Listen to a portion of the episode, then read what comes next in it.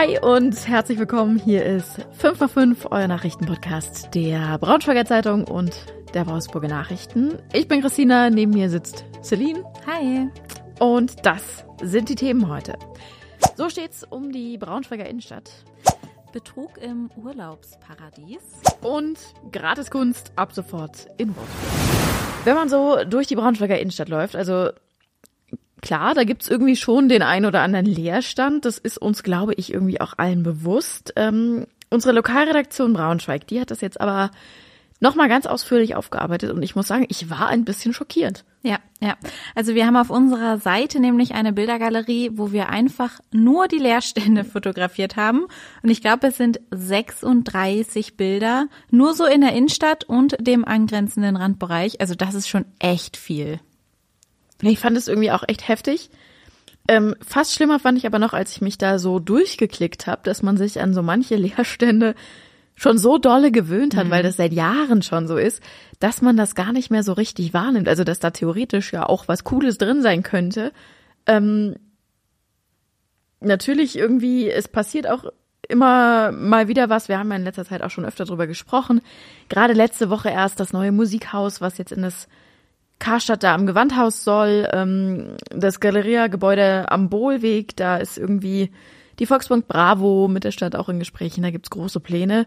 Ähm, soll jetzt ja natürlich nicht heißen, dass irgendwie alles leer steht, aber war schon, schon dolle schockierend, fand ich. Ja, und gleichzeitig fragt man sich ja auch, wie es jetzt mit Galeria weitergeht, weil die sind ja jetzt schon äh, wieder pleite. Mal wieder. Ähm, genau, und ähm, ja, es würde jetzt so ein bisschen weit führen, euch alle Leerstände hier einzeln vorzustellen. Ähm, dafür verlinken wir euch aber den Artikel in den Shownotes.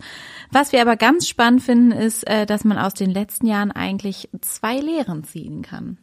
Ja, zum einen, dass die Leerstände in der Innenstadt, äh, weiß auch nicht, ob man sich jetzt darüber freuen kann, ähm, aber die ist eigentlich immer konstant äh, um die 20, 20 Gebäude so ungefähr oder Läden sind es meistens.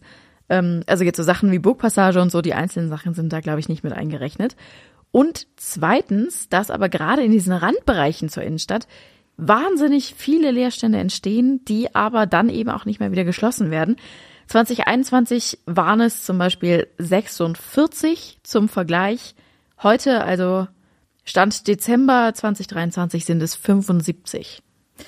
Das ist schon, also das ist eine Hausnummer. Aber es öffnen ja auch wieder Sachen oder viele ziehen auch nur um. Auch da haben wir nochmal eine Übersicht erstellt. Die verlinken wir euch auch in den Show Notes. Dann könnt ihr da nochmal nachlesen.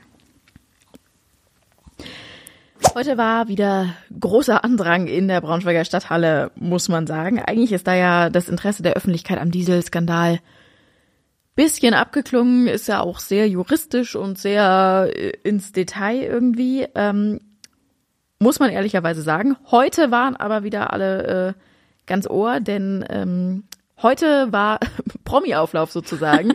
ja. Ex-Konzernchef Herbert Dies hat als Zeuge ausgesagt heute. Ja, und unser Kollege Andreas Schweiger, der war heute in der Stadthalle dabei. Und um es schon mal kurz äh, vorwegzunehmen, die wirklich großen Erkenntnisse sind da heute jetzt nicht wirklich bei rumgekommen. Dies wiederholte wohl, ähm, ja, eigentlich nur Bekanntes, was man bereits wohl äh, schon wusste.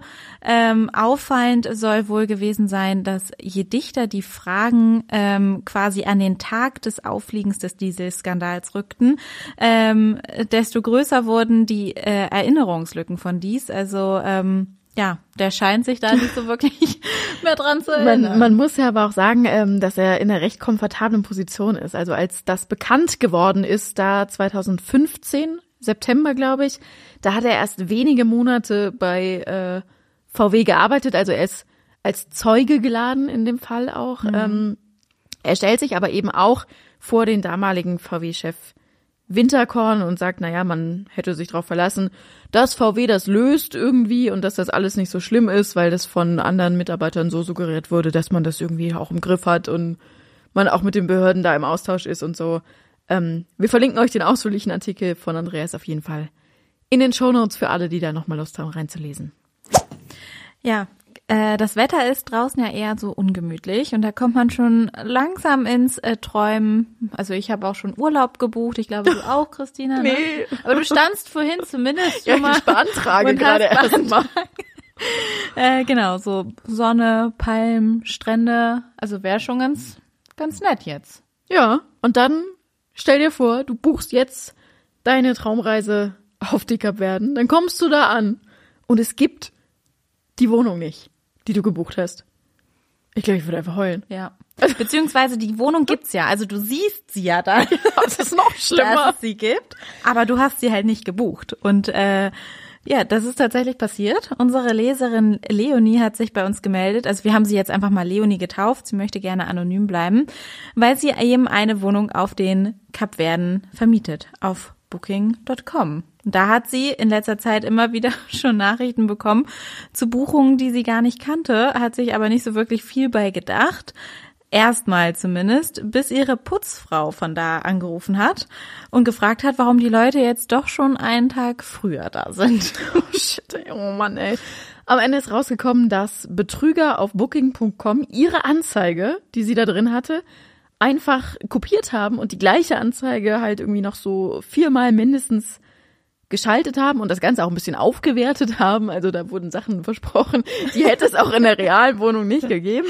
Ähm, natürlich mussten die Leute aber per Vorkasse bezahlen und das haben sie auch fleißig gemacht und das Geld ist jetzt natürlich weg und also besonders ärgerlich, also da haben sich echt dann auch mehrere Leute bei ihr gemeldet, ähm, die, die jetzt sozusagen den Schaden haben und ein Pärchen, das musste zum Beispiel auch eine Nacht auf der Straße pennen, da Krass. auf den Kapverden auf so einer Insel, Kann weil, sich gar nicht vorstellen. weil ja Leonie auch nicht wusste, dass da Leute kommen, weil sie ja keine Buchung angenommen hat. Also ja, die war also äh, gar nicht vorbereitet. Ja, eben, die war nicht vorbereitet und natürlich, die kamen da nachts an und äh, ne, mhm. ist, war sie auch nicht erreichbar und so. Ähm, ja, also richtig kacke. Ja, ja. Am Ende waren tatsächlich ja also alle Opfer des Betrugs Leonie, weil ihre Anzeige gestohlen wurde und die anderen, weil sie ihre Traumwohnung auf den Kapverden nie beziehen konnten. Deswegen hat Leonie sich jetzt bei uns gemeldet und will ihre Geschichte erzählen, um mal auf diese Betrugsmasche aufmerksam zu machen. Also ich muss auch sagen, ich buche auch öfter Wohnungen und keine Hotels so. Und wenn man sich jetzt mal, also da kann man ja, was soll man da noch glauben? Ja, ich frage mich auch gerade, wie man das wie kann man das verifizieren, dass es wirklich die Wohnung ist, dass man das jetzt wirklich bucht? Ja, müsste man auch von, von Booking.com quasi, dass die, aber wahrscheinlich kommen die so schnell auch gar nicht hinterher, wie es Betrüger gibt. Also ich meine, die sind ja, ja die nehmen da ja keine Rücksicht. Ja, ähm, verrückt. Wir verlinken euch die ganze Geschichte auf jeden Fall in den Shownotes, denn äh, so hat's Leonie zumindest erzählt. Mit Booking.com war es wirklich auch nicht so richtig easy. Also sie hat es dann rausgefunden und äh, es hat tatsächlich noch eine ganze Weile gedauert, bis diese Anzeige dann auch wirklich so raus war. Und äh, ja, ja. schwierige Sache. Es tut mir gleich am meisten leid für alle, die, die dann da, obwohl, ich meine, wenn du schon Na, da bist, Vorfreude gehst dann, also dahin. dann kannst du auch woanders schlafen noch, aber ist ja es ist teuer. kacke, ne? Na, wenn du ja. da schon das ganze Geld oder schon in Vorkasse gegangen bist, dann Krass. Richtig cool. In ähm, Wolfsburg im Kunstmuseum, da gibt's eine Neuerung. Und zwar, also wir profitieren da leider nicht mehr von, aber ihr vielleicht, weil das Museum will nämlich äh, Kunst für junge Menschen zugänglicher machen. Bis 18 Jahre könnt ihr ab sofort kostenlos in die Ausstellung, egal ob am Wochenende oder unter der Woche. Unterstützt wird das Ganze von Volkswagen. Voll das coole Angebot, hätte ich mir auf jeden Fall auch gewünscht früher.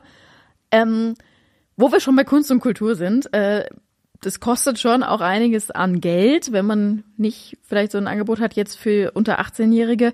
Gerade ja auch Konzerte und so. Äh, und deswegen haben wir mal so einen Blick in die Region geworfen, ähm, auf die Konzerte, die da so 2024 anstehen. Und okay, wir, wir müssen dazu sagen, wir haben Hannover auch mit reingenommen, einfach weil da finden halt einfach viele große Konzerte statt wo auch hier bei uns aus der Region viele Leute nach Hannover fahren. Ähm, schätz mal, was glaubst du, was ist das teuerste Konzert, was du, also wir haben hier so die gängigen Kartenanbieter äh, durchgeguckt. Ähm, ja, dafür was? müsste man jetzt erstmal wissen, welche Acts überhaupt stattfinden so. Also hätte, wäre Taylor Swift aufgetreten, hätte ich gesagt, ja, Taylor Swift safe. nee, also ich kann, ich kann dir sagen, ich habe eine Karte für Taylor Swift. Mhm. Die war bei weitem nicht so teuer wie der Favorite hier in der Region? Keine Ahnung, verrat's uns. Ähm, ich hätte es nicht gedacht, ehrlich gesagt. Rod Stewart, der tritt im Mai in Hannover auf.